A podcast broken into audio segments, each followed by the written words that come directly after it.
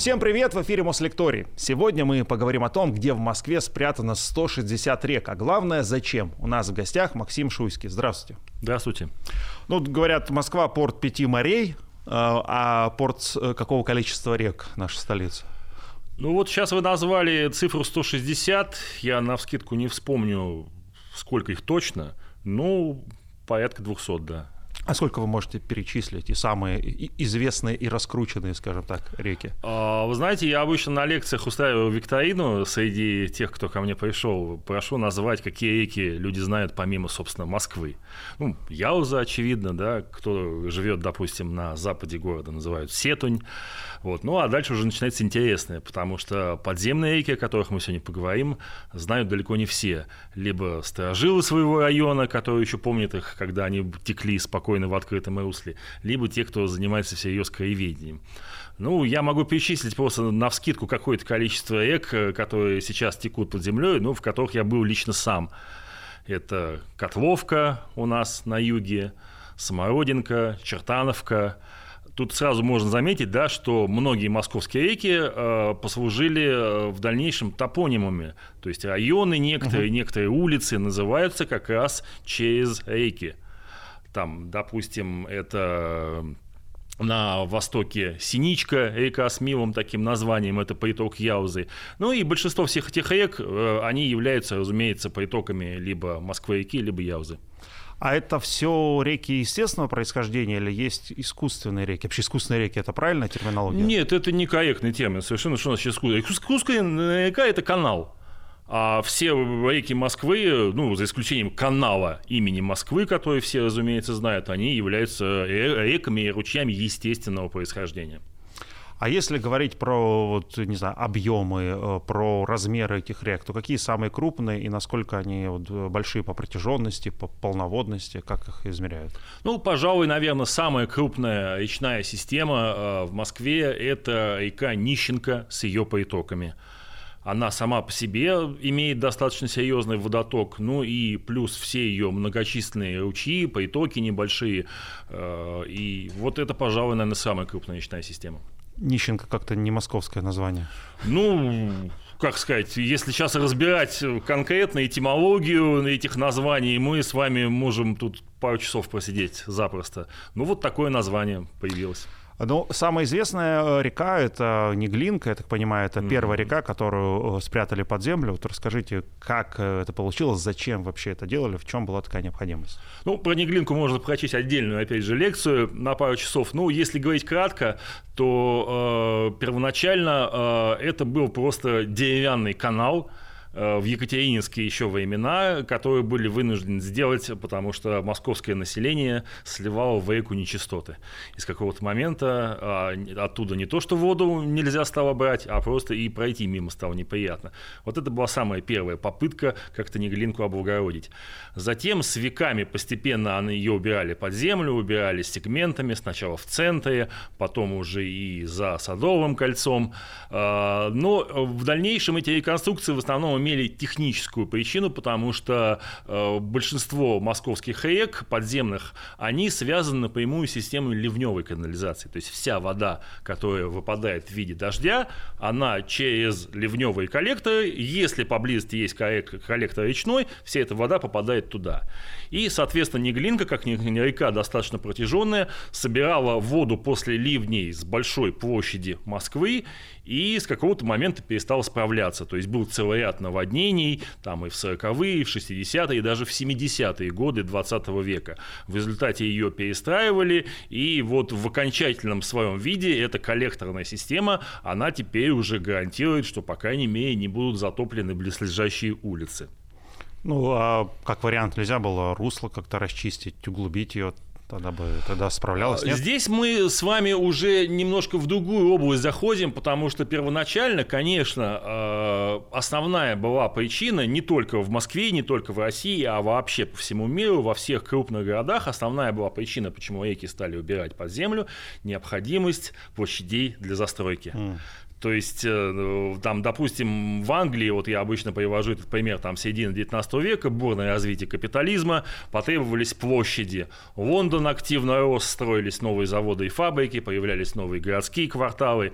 И то же самое примерно происходило в Москве, но чуть позже, на рубеже 19-20 века. То есть, это такой первый, если не считать советский период, то вот рубеж 19-20 века, это был первый достаточно э, масштабный период, когда реки московские начали убирать под землю. Вот и Неглинские коллекции, коллекторы тогда же строились, коллекторы реки Пресня и многих-многих других. А насколько безопасно такое строительство над э, вот рекой, когда ее спрятали, а сверху высотку построили? Ну, разумеется, это все делается с инженерными расчетами, это абсолютно безопасно, если все расчеты выполнены корректно, и если работы строительные выполнены корректно, то, конечно, это абсолютно безопасно. Понятно, что, э, допустим, не стоит, наверное, строить 40-этажный э, небоскреб на коллекторе реки, который, допустим, находится на заложении там 5-10 метров но, разумеется, власти всегда это прекрасно понимают. Существует такой документ в строительстве, как геоподоснова. Э, на нем указаны, указано все, что находится под землей на этом участке, там вплоть до какого-нибудь там кабеля проложенного. И, разумеется, строители всегда получают эти геоподосновы, и все проекты зданий э, разрабатываются с учетом того, что они на этих геоподосновах видят. Поэтому, конечно, нормы существуют, и если их соблюдать, то все будет в порядке, и никакой опасности это не несет. Вы сказали, одна из причин, чтобы спрятать реку под землю, это то, что во время э, половодья да, река как-то разливалась и потапливала близлежащие территории. Правильно? Ну, я имел в виду, что если применительно к Неглинке, это когда она уже находилась в коллекторе. То есть mm. коллектор э, имеет определенное сечение. И если у вас водоток больше, чем в единицу времени этот, это сечение может провести, то, разумеется, у вас эта река, ну, метафорически выражаясь, выйдет из берегов. Коллекторы — это сооружение каких размеров? То есть э, 2-3 метра вот, диаметр трубы или что-то узкое? То есть можно ли там пройти, проехать? Для э, стандартных коллекторов, построенных в советское время, ну, это 2-2,5 метра, просто круглая бетонная труба. Что касаемо Неглинки, то как э, коллекторная система, которая пережила множество этапов строительства, множество реконструкций, там есть ну, от метровых и до достаточно крупного так называемого щекотовского коллектора, который у нас проходит рядом с гостиницей «Метрополь». Он как раз так ее элегантно огибает. В этом месте когда-то было открытое русло Неглинки там столетия назад. Сейчас э, этот коллектор, его выпол... построили примерно в десятых годах 20 века и планировали таким образом э, вот в таком серьезном параболическом сечении перестроить всю коллекторную систему Неглинки. Но тогда этому помешала сначала Первая мировая война, а потом революция, а уже затем в советское время, в 60-е и 70-е годы, планы реконструкции изменились и уже по другим технологиям, конечно, все это строилось. Но вот Неглинка, она, можно сказать, представляет собой своего рода учебник по э, строительству подземных речных коллекторов, потому что там есть практически любые типы. Вот 2-2,5 метра, как будто бы для того, чтобы человек там мог Нет, пройти. разумеется, Нет? это проектировалось не для того, чтобы там ходили люди, потому что единственные люди, которые там ходят, это, собственно, персонал Мосводостока, который при необходимости спускается в эти коллекторы, ну и диггеры, конечно, которые это делают нелегально. Вот. А так это все рассчитывалось, исходя из расчетов по гидрогеологии исключительно. То есть сколько воды должен пропускать этот коллектор. Добавлю, что вот, например, э, Нищенко, который я упоминал, как масштабная система, которая собирает ливневые уличные стоки с достаточно большой площади Москвы, там коллектор тройной, то есть там идут три двух с половиной метровые бетонные трубы, потому что одной такой было бы мало. И вместо того, чтобы построить 7-метровую трубу, чтобы было технически сложно, проложили подряд три. Ну, раз мы про Неглинку начали говорить, то с ней же связано много каких-то легенд, э, необычных историй, фантазийных порой. Вот самые яркие, может быть, расскажете? Я даже затрудняюсь. Я вот про честно, Салтычиху да. слышал, которая э, вот э, умывалась ну, в воде Неглинки, чтобы быть значит, невероятно красивой. Не слышали эту историю? Впервые слышу да? эту историю. Нет, ну, понимаете, народная молва, она может придумать все, что угодно. Допустим, если вот идет разговор о метро, я просто в качестве mm-hmm. примера сейчас договорю, любимая страшилка – это огромный крысы, которые живут у нас в метро. Там называются размеры там, от метра до трех, ужасные крысы-мутанты. Это вот типичная байка про московское метро. Что касаемо речных систем, ну, как-то воображение у народа не настолько разыгралось. Ну, наверное, из того, что я слышал, призраки. Вот это самое страшное, что обычно сочиняют про московские реки что значит я там был или я увидел. Но вообще случаи необъяснимые бывают. Вот и я вообще интересуюсь байками, и я для себя уже сделал интересный вывод, что, как правило, байки не возникают на пустом месте. То есть существует какое-то малейшее зерно, некий факт, которые затем уже граждане, благодаря своему воображению, ну, люди любят сказки, да, и всегда их любили, и всегда будут любить. И дальше уже люди начинают раздувать этот ничтожный факт, додумывать какие-то подробности, все это разрастается как снежный ком, на выходе получается байка. Вот я, например, могу такой случай рассказать. Э, необъяснимое действительно происходит. Мы с напарником однажды в коллекторе э, реки Чичора, это у нас в центре города на востоке, там в районе станции метро Курская, Однажды, э, проходя по этому коллектору, мы решили отдохнуть. Э, а чтобы свет зря не сжечь, ну, поскольку фонари, э, они питаются от батареек, а батарейки в любом случае рано или поздно заканчиваются, чтобы свет зря не сжечь, мы оба погасили фонари.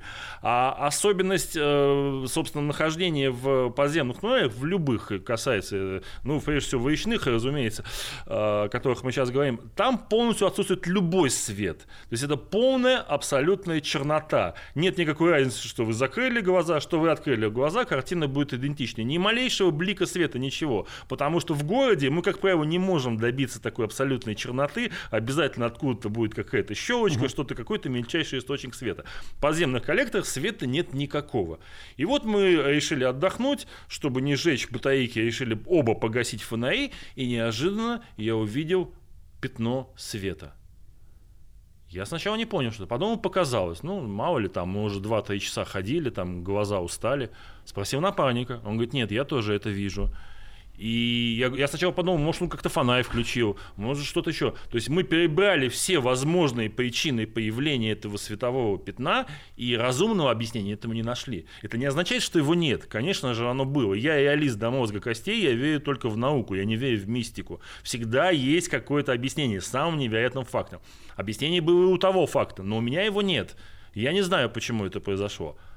И вот таким образом, я, собственно, для чего эту историю рассказываю, mm-hmm. таким образом рождаются легенды. Человек, который не был бы реалистом, как я, а человек с богатым воображением, склонный, там, не знаю, читать какого-нибудь Гофмана, он бы из этого пятна света раздул бы какую-то невероятную историю про призрака какой-нибудь царевны, у которой был дворец неподалеку, ну и так далее. То есть можно сгенерить что угодно абсолютно любую байку. Вот поэтому я, наверное, первое, что вспомнил в ответ на ваш вопрос, это призраков фосфором, может быть, на... Не знаю. намазали не знаю. У меня нет ответа на тот вопрос. Откуда взялось то пятно? Поэтому мы просто включили фонари и пошли дальше. А, я еще слышал про то, что под э, основным коллектором Неглинки э, ниже есть еще один э, какой-то тайный тоже Нет, ну это уже баечка. Это, бай, это бай. уже бай. Это чистой воды баечка, да.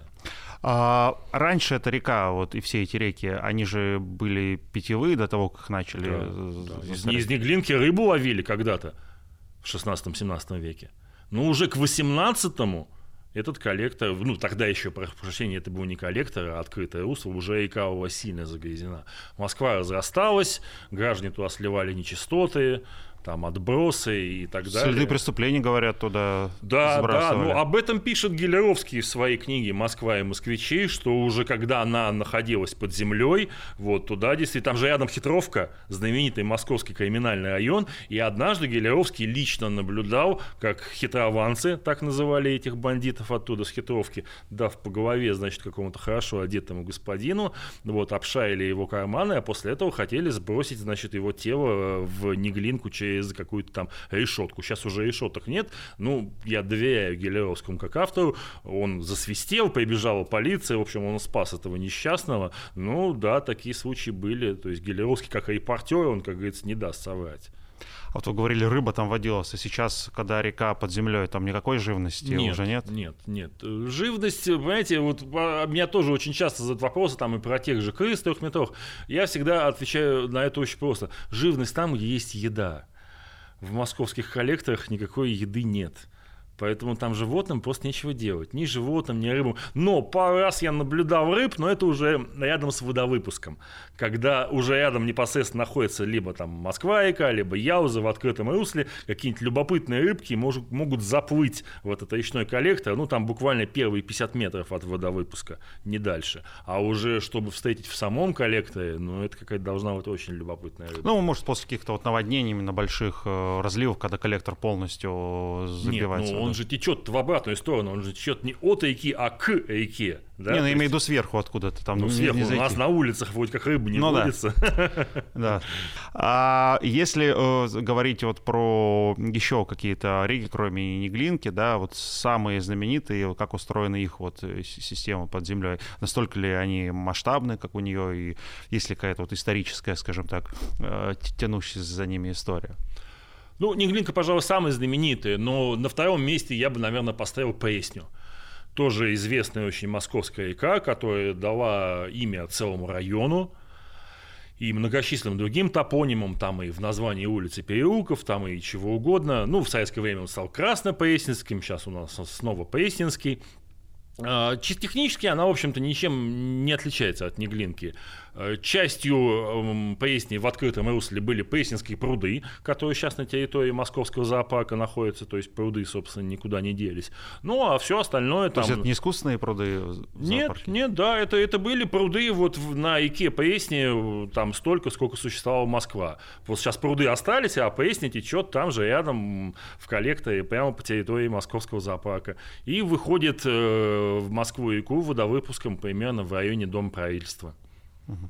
А где она начинается? То есть насколько эти реки далеко от э, впадания Вы знаете, исток Пресни у нас находится где-то в районе Сокола, если я ничего не путаю. Mm. Там вот платформа красно, красно, что-то там такое. Вот. Ну, исток Пресни находится приблизительно вон там, в районе метро Сокол говорили о том, что реки прятали под землю, в том числе ради необходимости стройки на, на этом месте. Вот, а какие, может быть, самые известные архитектурные э, ну, может быть, шедевры вот, постройки удалось реализовать благодаря тому, что эти реки под землю спрятали? Или это все сплошь и рядом жилые дома? Ну, знаете, прямой связи здесь нет никто ж не рассуждал так, что давайте уберем реку под землю и вместе построим архитектурный шедевр. Нет. Не, ну, может быть, хотели строить ну, какие-то большие Безусловно, здания. пример есть э, элементарно на вскидку, это гостиница «Метрополь», которую я сегодня уже упоминал. То есть там, если представить это же самое место 200-300 лет назад, это был э, берег Неглинный, который текла в открытом русле, берег отчасти заболоченный немного, да,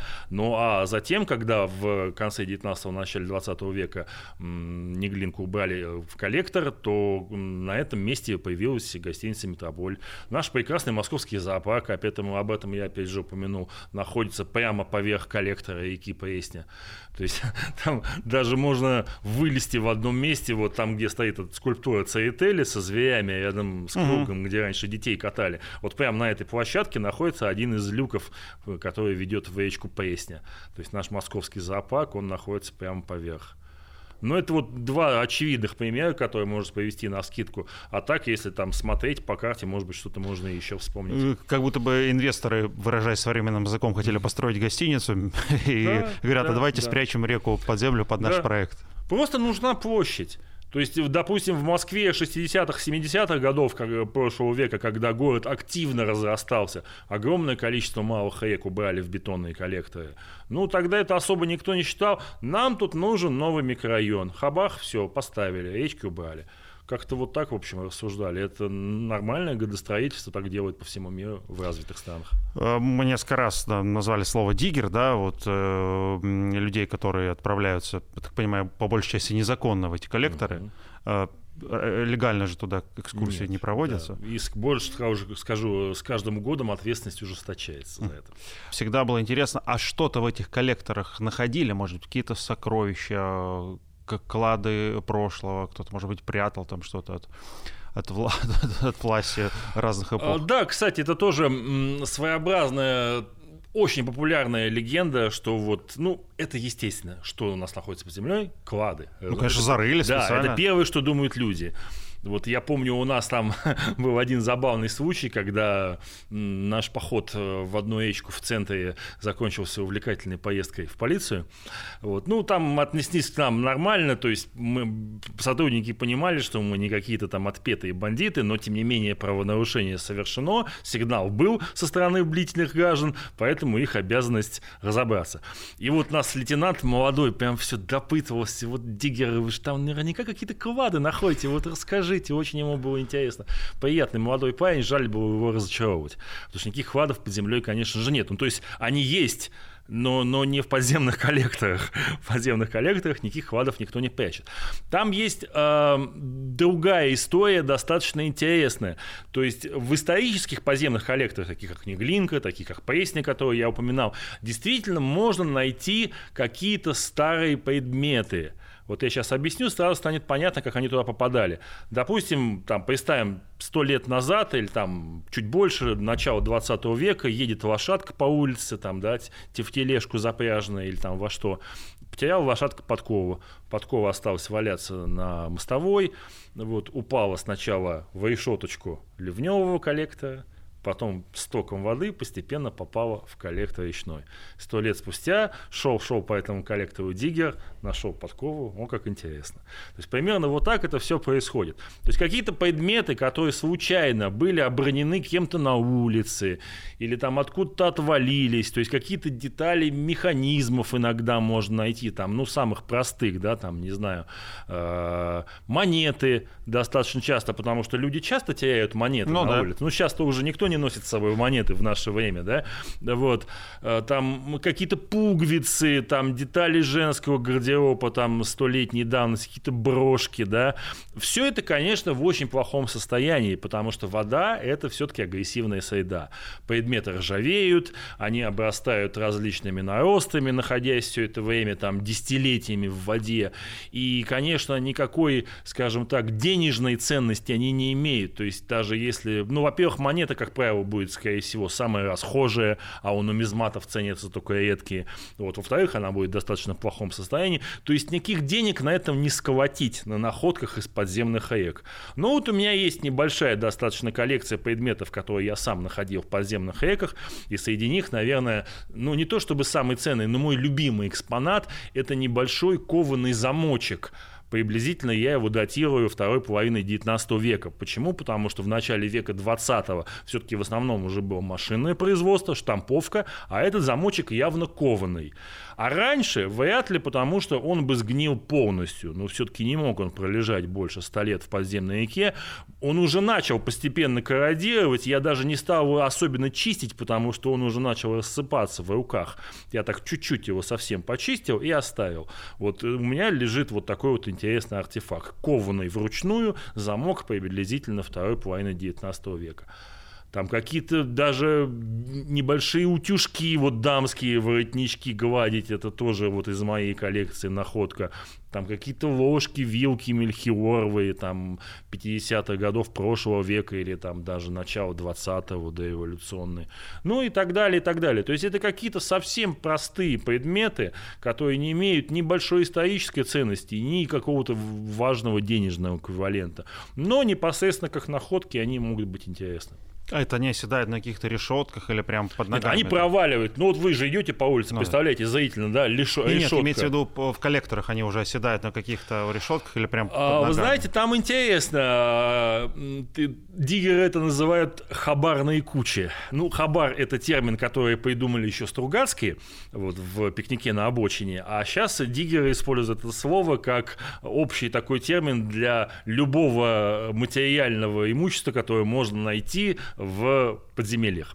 Вот. И вот эти хабарные кучи, они своеобразно образуются, то есть, допустим, где-то на повороте, да, где ток воды уже не такой сильный, понятно, что в прямой, в прямой трубе течет постоянно вода, она будет вымывать все. А, допустим, где-то на повороте может сначала скопиться песок, потом ил, Потом туда один предмет попал, застрял, второй предмет попал, застрял. И таким образом образуются так называемые хабарные кучи. Там уже, там интересные какие-то происходят, я не очень хорошо разбираюсь в химии, но там происходят какие-то интересные процессы, они каменеют. То есть это не просто там какая-то куча, в которой можно совочком покопаться, да, это такой, такой знаете, большая каменелость размером там метр, а то и больше, э, в которой вот можно найти разного рода предметы. Там одновременно и песок, и грязь, и какие-то наросты, и какие-то отложения. Ну вот там, покопавшись там час-два, но это надо не просто копаться, там надо чем-то долбить, потому что, я говорю, они прямо вот, ну, каменеют, угу. да, и в них действительно можно какие-то предметы найти. Причем интересно, сначала ты начинаешь копать верхний слой, ты там можешь обнаружить какие-нибудь монеты, там наши же российские 90-х годов, потом уже советские, а если еще подольше покопаешься, то найдешь и царские. Вот я когда друга из Австралии водил в московскую подземную реку, просто ради смеха, я ему так там за 15 минут накопал там сколько-то монет там какого-то 50-х годов вот, там, 20 века. А если порылись бы там подольше, часок-другой, то нашли бы какие-нибудь деньги царские. Ну, а как я уже сказал, они все будут в плохом состоянии, но нумизматической ценности не имеют. Просто как такой, знаете, сувенир из подземочки. А, сегодня это, наверное, мобильные, да, вот, э, что а, только не Вы знаете, вот э, интересно, что об этом заговорили. Самая типичная находка сегодняшняя – это распотрошенный бумажник. Ну, потому что карманники никуда не делись, карманники до сих пор существуют. А первое правило карманника, он всегда берет только наличные из бумажника и моментально должен избавиться от самого бумажника. Никогда не берут ни кредитные карты, ни все остальное. Быстро вынимают наличные, и надо сразу же сбросить, чтобы не попасться на, с этим бумажником на руках. Какое первое, что приходит на ум? Ливневка. Дальше это попадает, как я уже говорил, в подземный коллектор, и достаточно часто находят деньги вот такие вот распотрошенные запрещенные бумажники, там, с каким-нибудь с целым ворохом дисконтных карт, каких-нибудь бедолаг, которые вот обокрали, а потом вот их бумажник валяется где-нибудь в подземной реке. Ну, а в итоге все это богатство стекает в Москва-реку, так понимаю, да, возле да, вот этого да. выхода, соединения да. рек, там самое Ну, да, наверное, но это надо уже нырять, то есть это мы уже вряд ли установим, это надо уже водолазов привлекать. А, опять же, думаю, что всем интересно, насколько эти коллекторы, э, э, скажем так, нет ли в них каких-то тайных проходов, туннели, которые с ними как-то сочленены и вот куда-то там дальше могут вести. Не знаю, э, Сталин не собирался по коллекторам бежать куда-то из Кремля? Ну, вы знаете, такие случаи есть, но это все на уровне догадок. Потому что, ну, понятно, что у нас соответствующие органы, которые следят за тем, чтобы простые граждане не попали куда-то под землю, куда им совсем не надо попадать, они работают хорошо. Поэтому вот прям, чтобы вот так хоп и зайти в какое-нибудь секретное подземелье, такого, конечно, нет. Но вот я могу рассказать один случай, такой достаточно общий. У нас в э, реке Неглинка, в самом центре, то есть приблизительно это участок коллектора там недалеко от Красной площади, есть так называемый столб смерти. Это диггеры так его окрестили. Ну, такое пафосное название. На самом деле, слава богу, там никто не умер и, надеюсь, не умрет. Это труба, она находится в бетонной камере. Ну, камера это как комната бетонная, uh-huh. да, то есть с одной стороны входит круглая труба, потом это бетонная прямоугольная комната, дальше труба идет уже по направлению к Москве-реке. А, в этой бетонной камере в потолке находится труба, из которой бьет достаточно сильный поток воды. Причем бьет не всегда. Иногда она либо слабеет, либо отключается совсем. Вот. Вода очень чистая, очень холодная. Всем было очень интересно, откуда это дренаж. И э, люди просто взяли на пробу, то есть не поленились, набрали этой воды в бутылочку и за деньги отнесли в лабораторию. Понятно, что у нас есть такие лаборатории, это абсолютно нелегально. Ну, да. Там могут вам по химическим составляющим разложить что угодно. Вот э, результат анализа этой воды был следующий, что эта вода э, это осадочная, скажем так, э, задержащаяся в породах на глубине порядка 100 метров. То есть что-то откуда-то откачивают с глубины порядка 100 метров в районе Кремля. И аккуратно, незаметно, тихонечко выводят это в Неглинку. Что это и откуда, мы вряд ли когда-нибудь узнаем. То есть, да, у нас сейчас архивы постепенно рассекречиваются, и о многих начинают говорить правительственных подземных сооружениях, там, допустим, 50-х годов, уже сейчас можно о них говорить легально, не опасаясь, что к тебе пойдут. Вот. Ну, рассекретят ли когда-нибудь эту трубу, мы не знаем, и в ближайшие десятилетия, я боюсь, не узнаем. Но, тем не менее, такой факт есть. То есть, что-то откачивают с достаточно серьезной глубины в районе Кремля. Ну а дальше тут уже может каждый придумать для себя что-то свое. Можно фантазировать много. А... Прави... Нет, понимаете, правительственные сооружения подземные существуют, это факт. Какие, где, на какой глубине, кому принадлежат, кто там будет укрываться, это уже вся ситуация, разумеется, она находится под определенными грифами. Вот. А то, что они существуют, это действительно факт, который ну, как-то даже глупо отрицать. Но вот какой-то маячок вероятно относящийся к этим сооружениям, мы имеем у себя в Неглинке под пафосным названием «Столб смерти».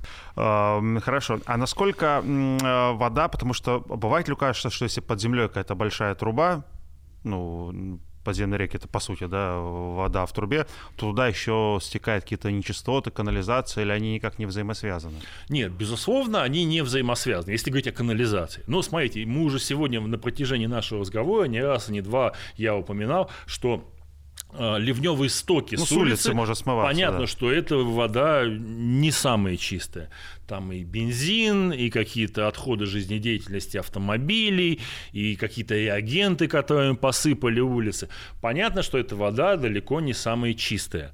Но, тем не менее, канализационная система и речная у нас существуют раздельно. То есть они никак не соединяются.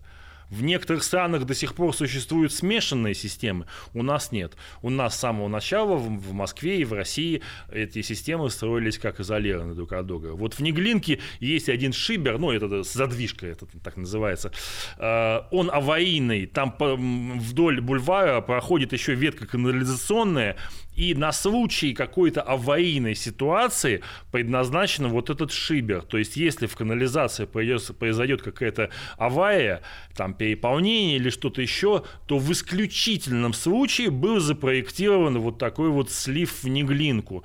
Но за прошедшие десятилетия этот шибер ни разу не открывался. Это можно судить хотя бы потому, что он намертво поиржавел. То есть, вот эта металлическая труба, которая перекрыта металлической же заслонкой, заслонка намертво намертво поиржавело к самой трубе.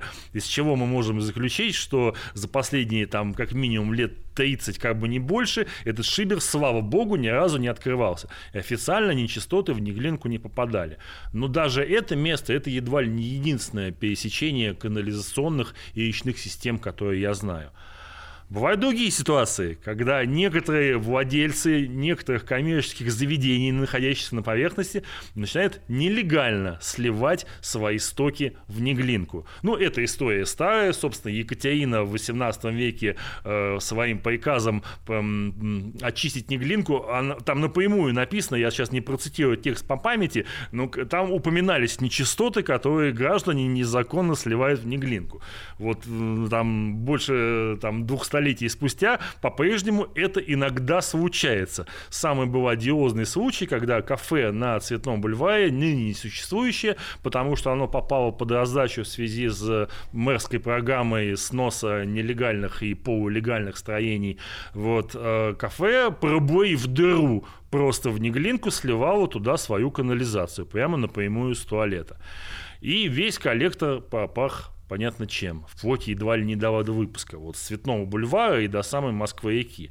Вот мне это в какой-то момент надоело, и мы с напарниками пошли и эту дыру им заткнули. Но это не мной придуманная технология, иногда диггеры, ну это, конечно, делается не из какой-то там, знаете, социальной борьбы, а, в общем, смеху ради, не я первый это придумал, затыкаются такие сливные незаконные врезки сначала тряпками, а потом строительным герметиком. Вот. И после этого данная нелегальная врезка перестает существовать, а, соответственно, наверху происходит извержение из унитаза. Но вот в том случае на Цветном бульваре а, у нас враги попались, как сказать, более твердые, да, потому что первую нашу пробку они таки вытащили. Тогда мы туда пришли второй раз, заодно взяли ваших коллег из НТВ, то есть журналисты вместе с нами, тележурналисты спускались под землю, там с камерами, со всеми делами. Мы пришли туда второй раз с испанской смесью специальной строительной, которая за несколько минут твердеет до состояния гранита. Ну и вот второй, э, второй наш выход оказался более успешным. Э, этот сток незаконный прекратил существование, а в дальнейшем уже и само кафе было снесено вот по мэрской программе. А насколько э, все реки, точнее так, все ли подземные реки сегодня найдены, изучены и понятно, где находятся? Или что-то периодически каким-то образом Нет, ну, всплывает? Ну, мы же говорим о, о диггерах, да, найдены диггерами, изучены диггерами, потому что, разумеется, все московские подземные реки находятся в ведении такой организации, как Мосводосток, и у них, разумеется, вся эта информация есть. Это понятно, да, это их владение, они, разумеется, с ними знакомы. У них есть чертежи, у них есть все технические данные. Вот, то есть мы говорим, разумеется, разумеется, об изучении диггерами. Но на этот вопрос я могу ответить так. Большая часть – да. То есть, если что-то не нашли, то это значит просто совсем неинтересно. Потому что на реально этих коллекторов речных их сотни, и там в 99 случаях из 100 это просто скучная бетонная труба. И когда ты уже увидел 5, 10, 20 таких труб, ну, увидеть 21-ю тебе как-то уже не очень хочется. То есть, если ищут какие-то, эм, допустим, фрагменты старых коллекторов, э, которые попадаются в современных, вот у меня есть хорошие мои друзья, э, которые занимаются вот как раз исследованием такого рода. Потому что, как, например, часто бывает, э, в начале 20 века, еще до эволюции, построили, ну, например, я сейчас говорю предположительно, буквально совсем небольшой коллектор под руслом, прошу прощения, под насыпью железной дороги, да, просто для того, чтобы она не подтоплялась. За это время разросся вокруг район, были построены жилые дома, и с той и с другой стороны река или ручей была убрана в современный бетонный коллектор. Но где-то там по-прежнему существует вот этот старый небольшой кирпичный участок, который был построен, ну, допустим, там в 1900-е годы. И вот это возбуждает уже интерес. То есть такие находки, они ценятся в диггерской среде, они вызывают какой-то интерес у коллег, если можно так выразиться. Вот такие вещи, да, такие ищут. А так, в общем и целом, по большому счету, исследовано все. А как э, происходит вот эти поиски? Как-то сканируют э, толще земли, запускают каких-то туда дронов, я не Нет, знаю. ну не настолько все сложно, конечно. А, ну, сначала приходит какая-то информация, допустим, вообще о существовании там коллектора в этом месте. Вот. Ну, дальше самый простой способ – это просто пойти на местность, потому что у всех речных коллекторов существуют колодцы, которые заканчиваются этими круглыми металлическими крышками. Вот, ну, идешь и начинаешь просто дергать все эти крышки, поскольку они все подписаны, опытные диггеры уже знают эту маркировку, то есть диггер в поисках реки, он не полезет, допустим, в телефонный коллектор, да, или там в кабельный, вот, э, начинают дергать крышки, там, смотреть, залезать, вот, собирается какая-то информация по возможности из э, открытых источников э, о том, о каких-то технических данных этого коллектора, вот, опять же, друзья мои, которых я упоминал, у них есть есть очень большой серьезный материал о старой дореволюционной канализации первой и второй очереди, построенной еще в начале 20 века. Вот они масштабно сделали исследования по этому поводу, установили какие-то уже давно выведенные эксплуатации участки, какие-то участки этой вот канализации более чем вековой давности, они до сих пор у нас работают, в числе вот более новых бетонных. Вот. И э, люди проделали очень серьезную исследовательскую работу. Вот. Ну, сейчас уже, скажем так, стали и архивы использовать. Это в основном касается не эк подземных, а там другого рода различных подземных сооружений. Но, в принципе, а, в архивах можно много чего найти. Просто раньше особо это никто не делал. Ну, кому-то лень там настолько сильно заморачиваться. В конце концов, это же у всех это хобби. Это не какая-то серьезная научная работа, как вот э, в легальных каких-то научных учреждениях. Ну, это же, по сути, исторические памятники, да, эти да, коллекторы? Да, но это не все считают их памятниками, к сожалению, потому что вот э, до сих пор бьются там многие, чтобы участок Неглинки э, который проходит по Цветным бульварам, не действующий, потому что уже там же по Цветным бульварам, с другой стороны, построен современный коллектор, по которому течет Неглинка, а есть очень красивый с такими кирпичными сводами э, участок вот э, 19 века.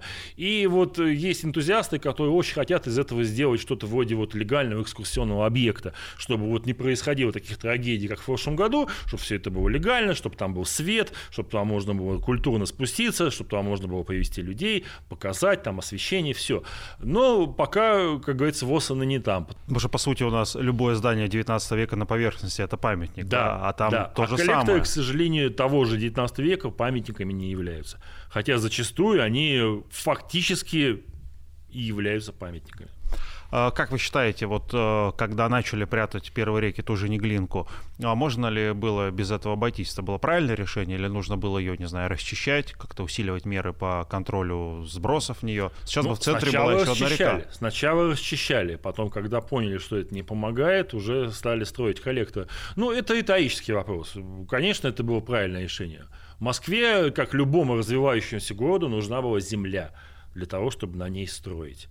Поэтому реки убирали под землю. То же самое происходило в Лондоне, то же самое происходило в Париже. В любом мегаполисе мира происходят эти процессы. Не, ну остались же какие-то реки, я сейчас не про Москва-реку, про более мелкие, которые спокойно по поверхности протекают. Их тоже можно было спрятать, так можно было... Ну, значит, просто в этом месте не, про... не а. планировалось масштабного строительства, вот и все. А может, их позже спрячут. Трудно сказать.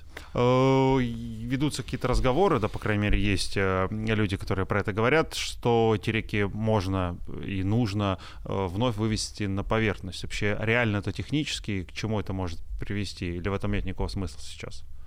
Ну, вы знаете, у меня отношение к этому двойственное. Вот у нас в свое время даже московские урбанисты, хотя, к сожалению, со временем это слово уже стало ругательством для всех разумных людей, московские урбанисты нарисовали целый проект в 3D, как выглядел бы центр Москвы, если не глинку, значит, снова достать, и она будет течь там в гранитной набережной, например. Ну, к сожалению, этот проект там изобиловал десятками технических неточностей, хотя бы в силу того, что там достаточно серьезные перепады идут, э, то есть Москва же не плоская, мы, мы город семи холмов, вот, а если говорить о центре, а если брать там все там наши и Крылатские холмы и все что угодно, то есть там рельеф и то, что они нарисовали, технически невозможно просто исполнить. Ну, люди неграмотные, проявим понимание, как говорится. Вот. Было бы красиво, я с этим не спорю. Но если представить объем финансовых вложений, которые по это потребует, а главное, чего ради.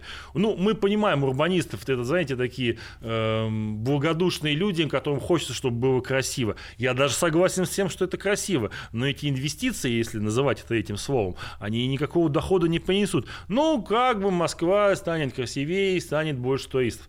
Это в деньгах все не измерить. То есть, во-первых, потребуются гигантские финансовые вложения, во-вторых, как я уже сказал, технические это, мягко говоря, сложно. Ну и, наконец, а зачем? Вот, то есть э, таких проектов нет. И, ну вот я знаю, например, что э, в Чикаго, ну я слежу за как бы подземными реками не только в Москве и не только в России, они там сделали интересный проект. А тоже где-то в конце 19 века у них убрали одну речку, я сейчас даже не вспомню ее название. Они взяли и на улицах синей краской начертили контур этой реки. Просто вот по асфальту, да? То есть где она протекает? Да, где она протекает только теперь под землей. Получилось очень интересно. Ну там опять же, есть технически масса вопросов, потому что эта краска, она неизбежно сотрется и так далее. Но вот такой интересный проект был. Меня это позабавило, это интересно. Всегда полезно людям напомнить об истории своего города, о том, что находится у нас под ногами. Это всем интересно. Что же касается вот э, всех этих проектов «А давайте раскопаем рейки», ну, это не реалистично совершенно. То есть поговорить, конечно, об этом можно, но я боюсь, что эти разговоры ни к чему не приведут. Или стеклянную как-то, стеклянный асфальт прозрачный, можно, чтобы там Можно текло. все это обсуждать, но я боюсь, это все останется на уровне обсуждений. А я вот еще уточню про то, что была нужна земля, да, изначально, mm-hmm. почему реки прятали. Но ведь в то время, когда их прятали, там в 18-19 веке, земли-то вокруг было, нет, дай ну, бог. Во-первых, в 19 уже нет. Ну, расширяться, 19... Москва до сих пор расширяется. Безусловно, нет, ну, в 18 как раз веке, когда начали, только-только начали убирать не глинку, а это была вообще первая река, тогда же я сказал, там проблема стояла другая. Не необходимость получить земли, а необходимость просто элементарно, ну, санитарные условия должны были быть скорректированы, потому что уже от нечистот реку, ну, загадили настолько, что уже это представляло даже, ну, какую-то эпидемиологическую опасность для всех жителей Москвы на тот момент. Вот. Ну, а в дальнейшем, да, конец 19 века, это уже действительно нужна была земля. Не было бы никакого метрополя у нас сейчас на театральной площади, если бы не Глинка протекала в открытом русле. Ну и так далее, и так далее. Примеров можно приводить масса, а особенно учитывая э, транспортную ситуацию в любом мегаполисе мира – когда у тебя вместо улицы речка, ну, ты тогда уже по ней не проедешь, естественно, ну и так далее. То есть вопросов масса. Это процесс естественный, поймите. Это же никто там не придумал какой-то злой волшебник, а давайте его прячем речки. Нет, это процесс естественного исторического развития крупных городов мира. Москва здесь совершенно не уникальна. Я только что говорил, что точно так же развивались и Лондон, и Париж, и другие мегаполисы. А какие-то другие варианты борьбы вот с подземными реками, это, не знаю, изменить э, русло в другую сторону вести, засыпать как-то его или вот источник, нет, или это невозможно? Нет, как. Вот этот термин, ну, засыпать у нас не любят его некоторые граждане, которые там... Я тоже, я, я не понимаю, вот она, он бьет какой-то ключ из-под земли. Да, да, вы совершенно правы, совершенно правы. И как никуда не денется, если все реки питаются к подземными ключами. У каждой реки есть исток. А что такое исток? Это как раз тот самый ключ, а, который рождает, собственно, эту реку. Ну, вы его засыпьте, он, как говорится, вода дырочку найдет, да? Вот, есть такая поговорка. Вот, вы его засыпьте, только он найдет себе другое место, из которого он выбьет этот ключ. И, разумеется, коллектор – это, по сути, единственный способ mm. как-то упорядочить вот эти вот э, все многочисленные реки, которые у нас в Москве существуют. Хорошо, спасибо большое э, за этот рассказ. Так вот подытожили, что других вариантов нет. Будем жить с коллекторами. Приятно было да. пообщаться. Спасибо вам. Да, взаимно. Спасибо большое.